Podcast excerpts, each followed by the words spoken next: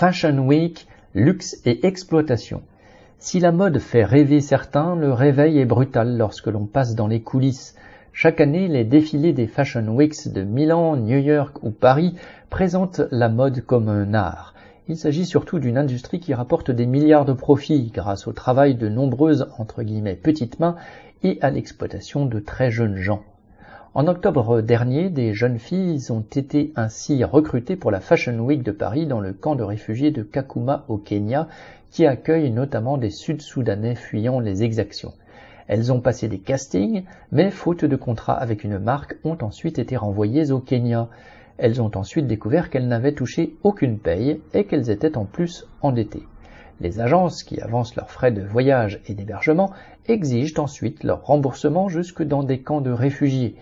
Avec ou sans strass et paillettes, la réalité de l'exploitation et de l'impérialisme reste abjecte. Jean Sondé.